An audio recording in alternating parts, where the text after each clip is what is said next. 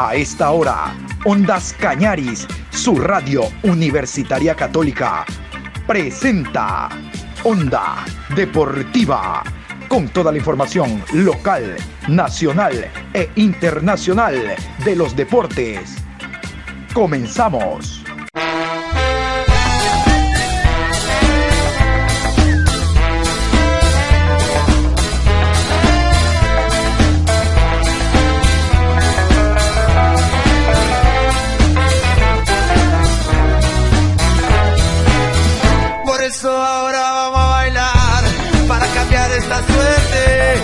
Sabemos gambetear para ausentar la muerte. Vamos a bailar para cambiar esta suerte. Si sabemos gambetear para ausentar la muerte. Hola, ¿qué tal? ¿Cómo le va mi querido Juanpi? Juan Pablo Moreno, qué gusto saludarlo. Hoy viernes, hoy viernes 26. Es viernes y usted y yo lo sabemos. Programa 701 de Onda Deportiva. Hoy vamos a tener, Dios mediante, un contacto con Lima, Perú. Más adelante, eh, ojalá tengamos la conexión. Vamos a hablar de la selección ecuatoriana de fútbol. El día de ayer realizó un partido amistoso a la interna en la casa de la selección. Terminó empatado a uno, dos alineaciones diferentes. Hablaremos de aquello y seguiremos con la revisión de los clubes. En esta ocasión hablaremos del Manta, cómo trabaja las relaciones públicas del Manta, porque nos envía un material realmente interesante para compartirlo con ustedes. Iniciamos. A esta hora hacemos contacto con la República de Perú, con el periodista Gabriel Casimiro. John Lester Hidrobo lo saluda, mi querido amigo, a los tiempos. Realmente que hay muchos temas que tratar, pero el primero, cuéntenos este tema de la Alianza Lima, que se mantiene en la Liga 1, como se llama el torneo peruano, y, y no perdió categoría. Bienvenido, mi querido Gabriel. Adelante. Hola John, ¿cómo estás? Un saludo, qué placer volver a conversar contigo, a saludarte luego de mucho tiempo. Creo que desde la anterior eliminatoria que no conversamos, y un saludo también para los colegas y para toda la gente que nos está viendo y escuchando. Así es, la noticia de la semana en el fútbol peruano creo que haya, ha trascendido, incluso ha llegado hasta, hasta otros países también sudamericanos, ha sido la reinserción. Bueno, digamos tácitamente, o mejor dicho oficialmente, la palabra no es reinserción, sino la continuidad de Alianza Lima en el campeonato de la primera división de Perú, que se llama aquí Liga 1, el torneo, ¿no? La primera división se llama Liga 1 y la segunda se llama Liga 2 desde el año 2020, ¿no? Así se denominó el campeonato peruano. Alianza Lima había eh, perdido la categoría, digamos, el año pasado, a raíz de que en la cancha y en puntos hizo pues menos cantidad de unidades que eh, Carlos Stein, que al final en la última fecha este equipo, Carlos Stein, que es un equipo de la región Lambayeque, que queda en Chiclayo, aquí al norte del país, había conseguido, digamos en cancha, en puntos, mayor cantidad de unidades que Alianza Lima, ¿no? Eh, sin embargo, lo que ocurrió fue que Alianza Lima fue hasta el TAS, este órgano que siempre trata de resolver cualquier tema, digamos, que está en cuanto a problemas de falta de reglamento, falta de cositas siempre puntuales que hay, el TAS logra resolverlo. Alianza Lima fue al TAS argumentando que este equipo, Carlos Stein, lo que había hecho es que sus dirigentes no habían pagado las planillas de tres meses de este equipo de Carlos Stein. Una falta que en el reglamento peruano está considerado con la pérdida de puntos, ¿no? Entonces, Carlos Stein perdió puntos y Alianza Lima automáticamente, luego de esta decisión del TAS el último día, eh, ya pasado una semana, fue el último día miércoles de la semana pasada, le eh, dio la razón a Alianza Lima y a qué es el problema, ¿no? El campeonato peruano ya había comenzado, ya comenzó, se han jugado dos fechas, ¿no? Entre la fecha 1 y la fecha 2 salió la decisión del TAS y este equipo, Carlos Stein, ya había jugado un partido. ¿Qué se hizo? Lo que tuvo que hacer la Liga 1 fue darle la razón a Alianza Lima, no podía ir en contra del TAS. Y este equipo, Carlos Stein, que había jugado la primera división una fecha, se canceló su partido de la fecha 2 y ahora ha vuelto a, a la Liga 2, ¿no? Ha vuelto a la segunda división. Alianza Lima ya se le programó, va a comenzar a partir de la de tercera fecha. Eh, Alianza Lima vuelve a debutar en la Liga 1 el próximo día martes.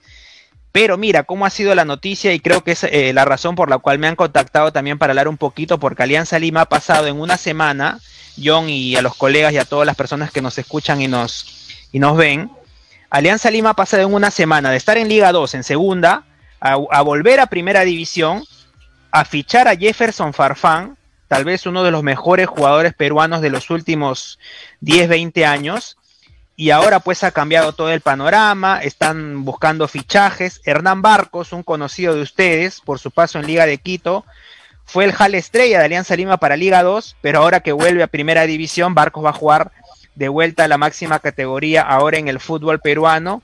Y lo último que se sabe es que están buscando un extremo.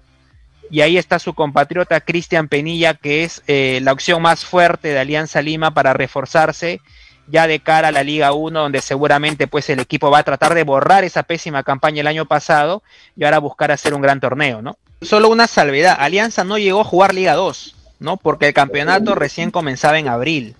Y aquí hay otro tema, ¿no? Porque, bueno, ustedes dirán de repente que el campeonato ecuatoriano también tiene seguramente sus problemas, ¿no? Sus deficiencias, pero lo que ha pasado en el Perú es una vergüenza, ¿no? Definitivamente lo que ha ocurrido, sobre todo porque Alianza Lima, como el torneo iba a empezar recién en mes y medio o en un mes, Alianza hace una semana apenas había comenzado entrenamiento, o sea, los jugadores no se conocen y ahora en una semana van a tener que debutar en Liga 1, ¿no? Imagínense eh, al punto al que ha llegado, ¿no? Y también lo que pasa es que este equipo Carlos Stein, que ahora va a jugar eh, en el mismo año Liga 1 y Liga 2, el presidente del equipo ha comentado de que no va a poder cargar con el presupuesto que tenía para la primera división si ahora el equipo desciende, ¿no? Y hay muchos jugadores que están preocupados, pues, ¿no? Por el tema de, de quedarse sin trabajo, ¿no? Y en plena pandemia ustedes entenderán, colegas, que es una decisión pues muy lamentable, sobre todo que el mercado de pases cierra el día viernes. Sin embargo, eh, la federación a modo de ayudar a este equipo que acaba de descender va a dar un mes más para que estos jugadores, si se quedan libres, por lo menos puedan fichar con equipos de primera división, ¿no? Pero bueno, lo que ha pasado sinceramente es, es, este, es una vergüenza y creo que en el Perú eh, la Federación Peruana, creo colegas, eh, tenía mucha confianza en que el fallo del TAS no le dé la razón a Alianza, ¿no? Porque nada le costaba de repente esperar que el torneo empiece después de la resolución del TAS, ¿no? Por lo menos correr una semana, no costaba nada. ¿No? No le costaba nada, pero bueno, pasó esta situación y ahora pues este Alianza Lima vuelve a primera división, imaginarán el boom que hay acá, cómo están los hinchas de Alianza, ¿no? Cómo están los hinchas del otro equipo universitario, ¿no? Que ustedes saben que siempre pasa este tema de creerse superiores, de a veces este, burlarse del rival, crear memes, en fin. Pero bueno, ahora todo está en igualdad de condiciones y veremos qué pasa con Alianza y qué pasa con los refuerzos que quiere traer para hacer este año una gran temporada. Y entonces, ¿qué faltaría, mi querido Gabriel, para la contratación de Cristian Penilla, el futbolista ecuatoriano, basado en el interés que existe por parte de ese equipo grande, el Alianza Lima, para contratarle? Sí, lo último que se sabe, eh, les cuento, es que em, la propuesta ha llegado a manos del representante de Penilla, ¿no?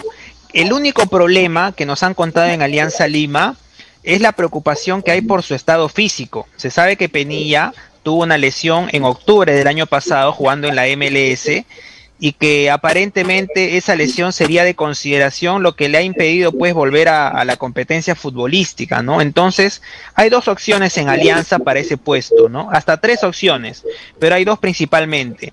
Hoy la primera opción es Cristian Penilla, el ecuatoriano, y la segunda opción es Clayton, un brasileño que está jugando en el fútbol de Ucrania, si no me equivoco, en el Dinamo Kiev, ¿no? Que es una opción un poco más cara, me parece, en este momento, y que por eh, cercanía, perdón, por afinidad, eh, buscarían que Penilla sea el jugador que, que refuerce Alianza este año, ¿no? Así que ya están las conversaciones dadas, el futbolista parece que ha dado ya el visto bueno a su representante para que pueda negociar, y veremos si logran acordar, ya saben, estos temas económicos, temas de llegadas y todo para que pueda llegar a Alianza Lima, ¿no? Demuestra la Alianza Lima que tiene un buen nivel económico hasta el momento. ¿Cómo anda el tema de estos refuerzos? Adelántanos el control financiero, si existe o no allá en Perú. Acá en Ecuador es muy rígido, tomando en cuenta que la Liga Pro es el que rige el campeonato. Y el tema la Foquita Farfán, a sus años vuelve al fútbol de su país.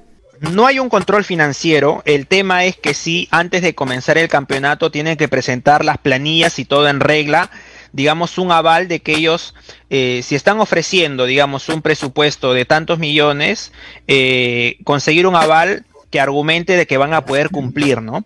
Lo que ha ocurrido con Alianza Lima eh, es que a raíz de su descenso a Liga 2, digamos, mientras los equipos o mientras el mismo club pensaba de que los auspicios, los sponsors no iban a querer continuar con el equipo luego de perder la categoría, eh, se mantuvieron, ¿no? Y ahora con la confirmación de que Alianza eh, vuelve o continúa en todo caso en Liga 1, han aparecido dos sponsors fuertes, una casa de apuestas y un banco y los dos se han encargado de la negociación o del sueldo de, Jefferson Farfán, que se dice, o no está confirmado, que sería más de 60 mil dólares al mes, una locura para el mercado peruano y creo también para parte del mercado ecuatoriano. Ya me dirán cuánto más o menos puede ganar un futbolista en Ecuador, ¿no? Pero para el Perú, digamos, en el Perú el tope para un futbolista, el mejor pagado era 25 a 30 mil dólares, exagerando, ¿no? Exagerando, el mejor pagado eh, 20 mil, 15 mil, digamos, el, promedio para los mejores jugadores en el Perú. Exagerando, 25, 30. Por ejemplo, va a ganar el doble.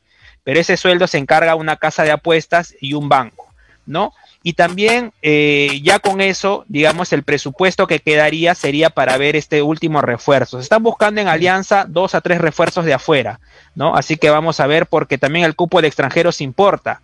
Alianza Lima puede fichar hasta cinco futbolistas del extranjero y ya tiene a Barcos y tiene a La Cerda, que es un defensa uruguayo, y a Míguez, ¿no? Entonces puede fichar dos jugadores más, dos jugadores más, digamos, para pensar en, digamos, tenerlo desde el, desde el momento, ¿no? Se pueden fichar a cinco extranjeros y los cinco pueden estar en cancha aquí en el fútbol peruano. El tema con Farfán es que también vuelve de una lesión. Ojo que Farfán está en la última etapa de su recuperación de una lesión a la rodilla, ¿no? Lo de Farfán fue una lesión a la rodilla y lo de Paolo fue una lesión a los ligamentos. Ustedes sabrán, no es lo mismo lesionarse a los 20, 25 años que a los 36, 37, ¿no? Entonces, eh, Paolo ya volvió. Farfán tiene para dos, tres semanas más antes de volver a la competencia oficial, ¿no? Y aquí en Perú, lamentablemente, eh, no han salido jugadores que todavía uno pueda decir, bueno, a, a Paolo y a Farfán darle las gracias por todo y darle la oportunidad a los jóvenes. Lamentablemente no han salido jugadores que uno puede decir son ya para estar a nivel de selección, ¿no? Y por eso creo que se va a seguir insistiendo con Paolo Guerrero, sobre todo Farfán.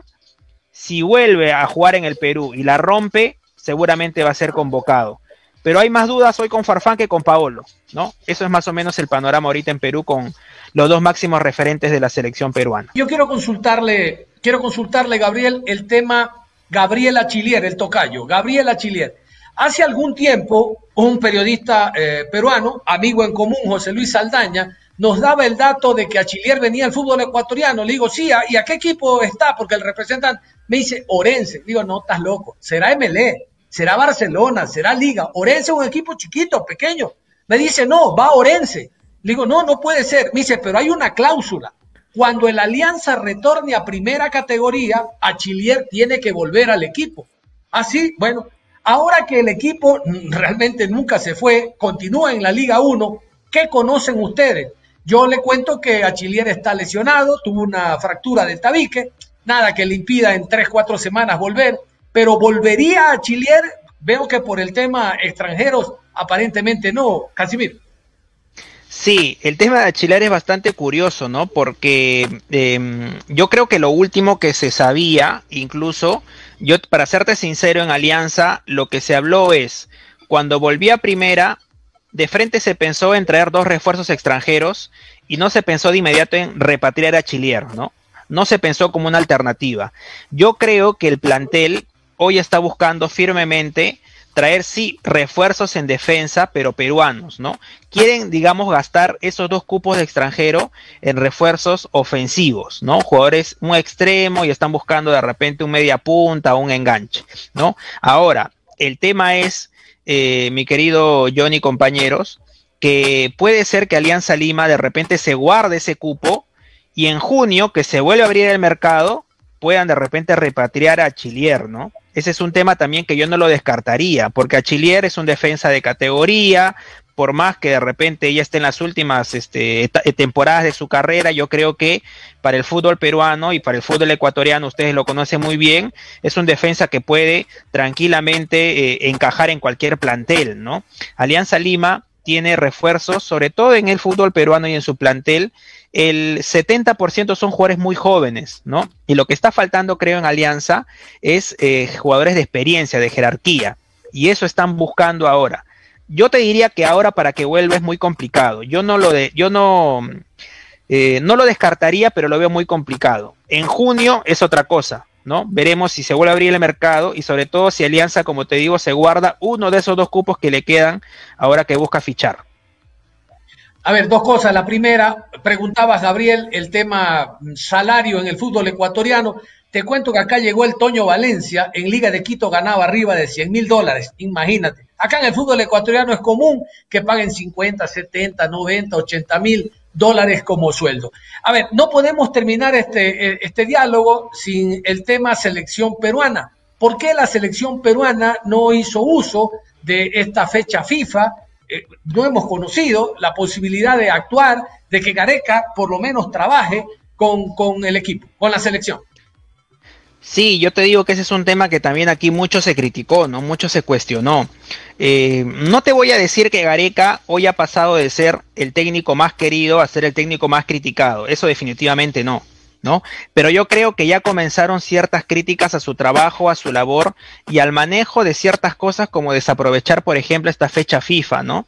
El tema es que ustedes sabrán a raíz de la pandemia, aquí, por ejemplo, se han cerrado los vuelos para ciertos países, ¿no? Y también estaba ese mandato de que todos los extranjeros o todas las personas que lleguen del extranjero al Perú tenían que guardar cuarentena por espacio de 15 días antes de hacer las labores para las cuales habían, eh, digamos, eh, pronosticado habían programado venir al Perú, ¿no? Entonces, eh, el problema también es que jugadores de Europa está muy complicado que vengan y se inserten de inmediato, ¿no? Cumplir esa cuarentena de 15 días prácticamente le quita todo el tiempo que puedan hacer para cumplir o jugar un partido aquí, ¿no? Lo que se pensó es, bueno, no puedes tener a jugadores del extranjero, por lo menos con jugadores del medio local y los de la MLS que están aquí en el Perú o que estaban hasta hace poquito aquí en el Perú, porque el campeonato del MLS ustedes sabrán que comienza todavía dentro de un mes. Pero sin embargo, Gareca dijo no, no vamos a tomar conocimiento de esta fecha FIFA y prefiero que de repente lo y, y, y lo que va a hacer Gareca es aprovechando esta para, Gareca la primera semana de abril, la próxima semana, va a viajar a México, a Estados Unidos, donde hay muchos jugadores peruanos convocables y luego se va a ir a Europa también a visitar a algunos futbolistas, digamos, dentro de estas eh, pasantías que hacen muchos técnicos también para conocer un poco, ¿no? Esto ha generado, obviamente, entenderán un poco de molestia en cierto sector de los hinchas, sobre todo, ¿no?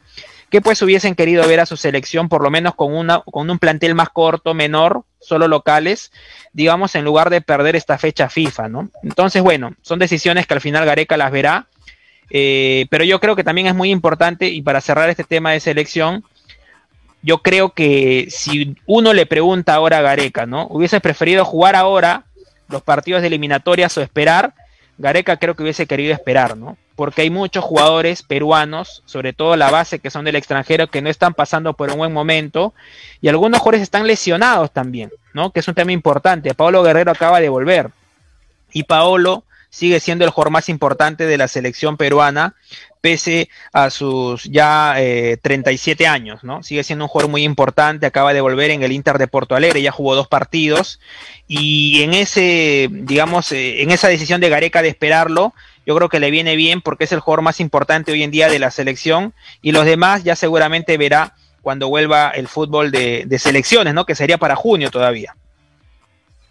Perfecto, Gabriel. Nada más agradecerle por la gentileza que ha tenido. Realmente un gusto haberlo contactado después de tanto tiempo. Ahora serán más constantes estas, estas informaciones. Tenemos eliminatoria en el mes de junio. En Copa América estamos en el mismo grupo. Ya veremos si Liga y Barcelona en el sorteo caen con clubes peruanos. Realmente la será un perfecto para volvernos a encontrar, Gabriel. Nada, un saludo también y bueno, ojalá que pues si se concreta esto, esta posibilidad de, de Penilla, pues sería, creo, el, el, el, único ecuatoriano que tendríamos en el fútbol, en el fútbol peruano, si no me equivoco, ¿no? Si no me equivoco, desde el amigo Jofre Escobar, que estuvo hace unas temporadas en la Universidad San Martín, hace un par de temporadas en la Universidad San Martín, y bueno, estaremos seguramente en contacto. Eh, y un saludo, John, para todos los colegas y hasta la próxima. Que estén bien.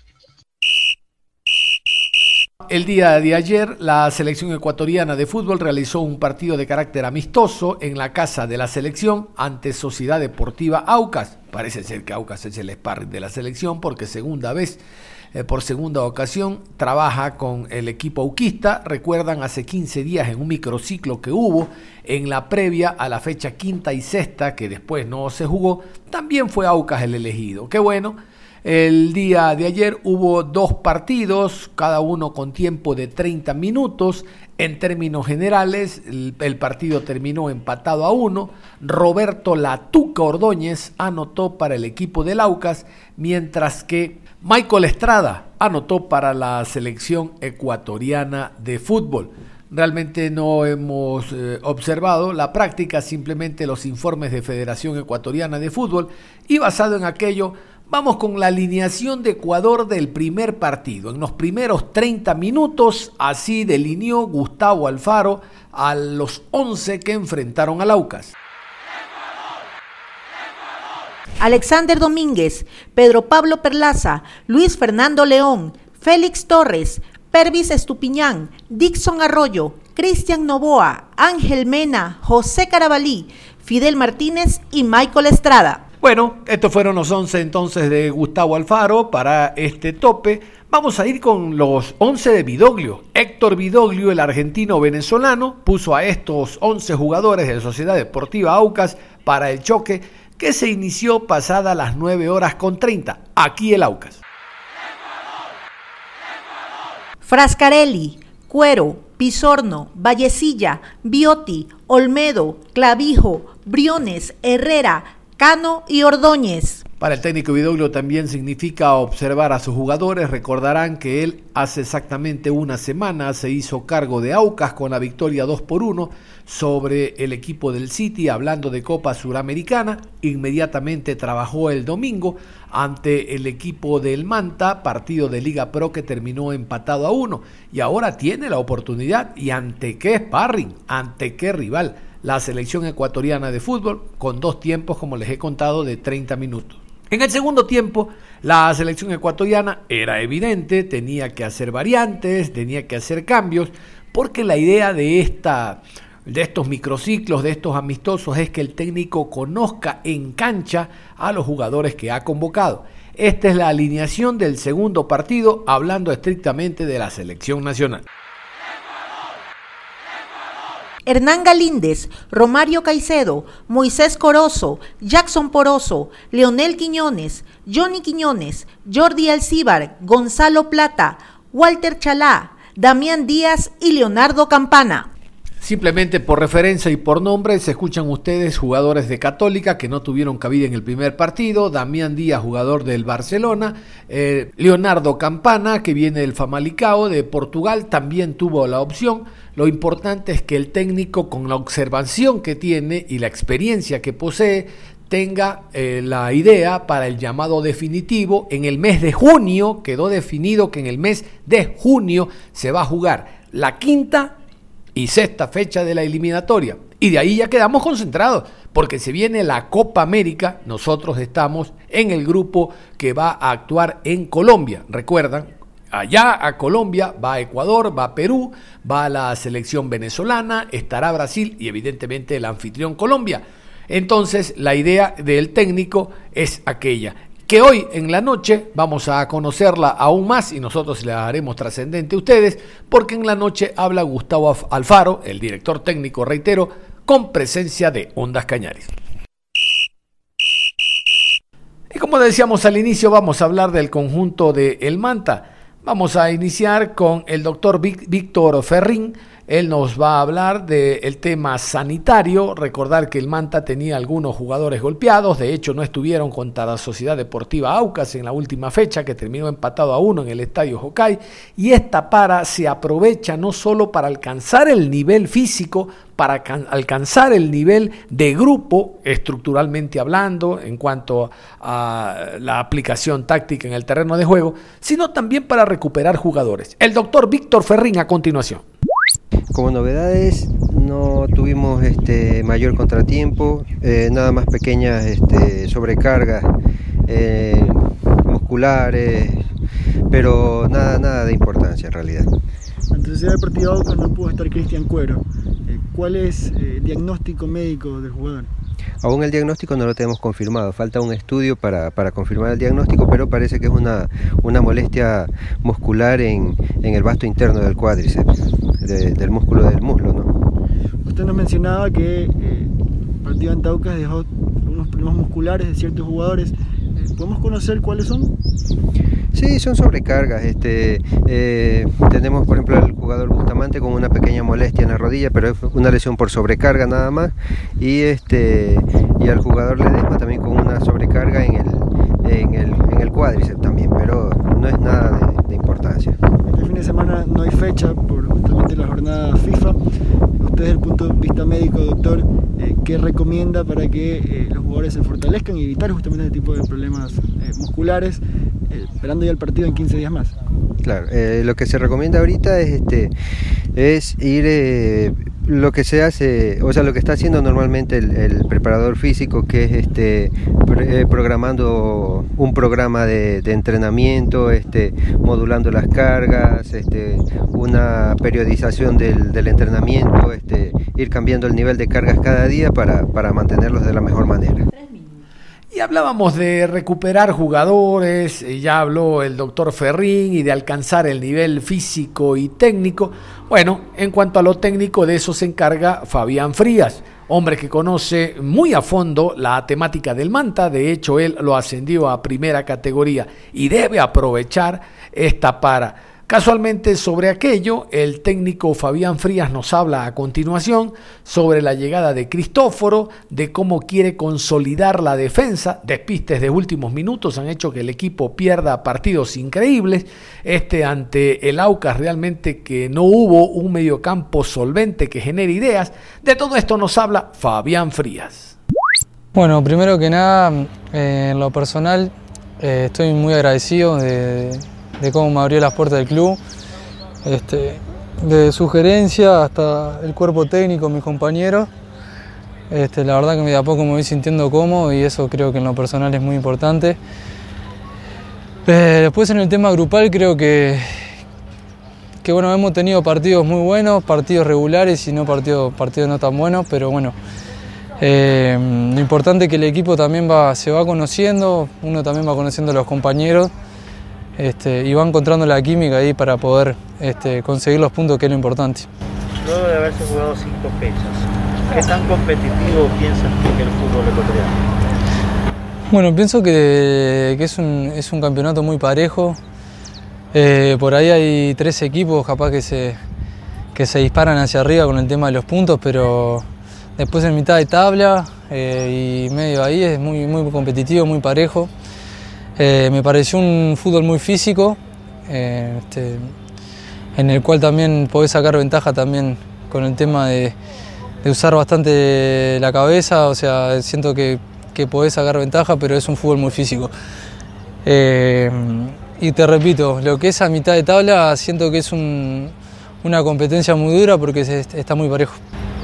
Ah, luego de lo que es esta pequeña para del torneo que se va a dar por la, fecha FIFA, ¿cómo están trabajando, afrontando estas dos semanas, por así decirlo, que tienen de trabajo antes del siguiente partido? Bueno, eh, estamos tratando de, encontrar también algún, algún tipo de sistema nuevo también que podamos implementar para, para el equipo, eh, tratando de corregir errores y bueno, tratar de las virtudes que tenemos, a seguirlas mejorando para para poder sacar la mayor ventaja para que el equipo tenga funcionamiento y consiga los, las victorias. Y por último, eh, ¿qué han podido analizar, qué han podido ver del siguiente rival Eh, es un equipo que lo que he visto en los partidos, es un equipo que muy intenso, que por ahí no te da pelota por perdida. Este, bueno, obviamente ellos juegan allá de local, que, que un poco el calor también es lo que, es lo que nos juega en contra, pero eh, tengo confianza de que si nosotros entramos enchufados y sabemos lo que, o sea, lo que venimos trabajando, lo plasmamos en la cancha, tenemos mucha, tenemos muchas chances de sacar los tres puntos. Una de las últimas incorporaciones, hablando de cuota extranjera en el equipo eh, Manavita, en el equipo atunero, fue el jugador Nicolás Prieto. Él todavía no logra despegar o mm, mostrar el nivel por el cual fue contratado. Ya algo hablaba en el bloque anterior Fabián Frías sobre el nivel que quiere de sus jugadores. Uno de ellos es Nicolás Prieto, que lo escuchamos en torno a lo que propone y cómo aprovecha la para del torneo. No sé si no, nos hace bien o, te hace mal, lo que sí, yo digo que siempre las, las paras eh, sirven para reacomodar situaciones, eh, corregir errores con un poco más de tranquilidad. Eh, a veces cuando vos tenés un resultado, ya sea favorable o no, se te puede hacer más, más complicada o, más suave esta para. Nosotros nos tenemos que enfocar en, corregir los errores que tenemos y, empezar a, potenciar más las virtudes que tenemos como equipo y que, que el equipo o que el grupo pueda pueda entender eh, el tema del trabajo, a dónde apuntamos, eh, en el tema de, recuperación y el tema de, trabajar tácticamente enfocado en el, próximo rival con un poquito más de tiempo. Profe, ahí en un reporte médico que conversábamos el día post partido, eh, nos manifestaban que ciertos jugadores tienen dolencia, pero en aspecto general, ¿alguna novedad dentro del equipo? No, hay, algunos chicos con las molestias lógicas que, te da la competencia, pero no, no, no hay grandes eh, eh, o no hay problemas médicos graves, esa es la realidad, son todas eh, situaciones tratables que, hacen que los jugadores puedan llegar 10 puntos para los partidos. El siguiente objetivo del Manta Fútbol Club es en Machala contra Orense. ¿Cómo analiza esta situación? Orense es un equipo que, que juega bien, es un equipo que, está como nosotros en la misma, diremos, en la misma zona y que, somos los equipos que tenemos que sumar. En, intención nuestra es sumar puntos. Creo que Orense lo mismo y lo quiere hacer en condición de local, pero nosotros tenemos que ir a buscar nuestro partido, eh, como le digo siempre, a tratar de ser complicado, un complicado rival y, conseguir los tres puntos en Machala. ¿Qué también le hace al Team Angulo eh, estar en selección? Obviamente sabemos que dentro del informe que envía eh, la FEF, él regresaría y retomaría los, entrenamientos con nosotros el día lunes. Mira, eh, yo creo que, cualquier jugador esté en la selección es importante. Nosotros como institución tenemos que estar orgullosos de que, de que tengamos futbolistas en la misma. Eh, y bueno, ahí esperemos si, tiene recorrido o no en el partido, esperemos que llegue de la mejor manera y que cuando, cuando vuelva a, juntarse con nosotros eh, lo tengamos bien motivado para, para que pueda ser un buen encuentro el fin de semana. Profe, la última, del 100% en un análisis que se pueda realizar, eh, ¿qué porcentaje tú crees que de efectividad el Manta tiene en lo que va el campeonato? No, sé si un porcentaje, no. Hoy si vamos a puntos estamos con un 33% de, cinco partidos, cinco puntos, eh, que es una media, nada. No, soy de sacar muchas estadísticas en ese aspecto, no me gustan. Sí nos propusimos un número de puntos eh, para conseguirlo cuanto antes. Entonces, a partir de, ese, de esa marca, eh, veremos en qué tiempo la podemos conseguir y, después eh, me enfoco, trato de enfocar al equipo en, jugar, sumar y, y ser complicado para todos. No hay tiempo para más. Cerramos la información deportiva a esta hora. Los invitamos a que continúen en sintonía de Ondas Cañaris. Ustedes y nosotros nos reencontramos en cualquier momento.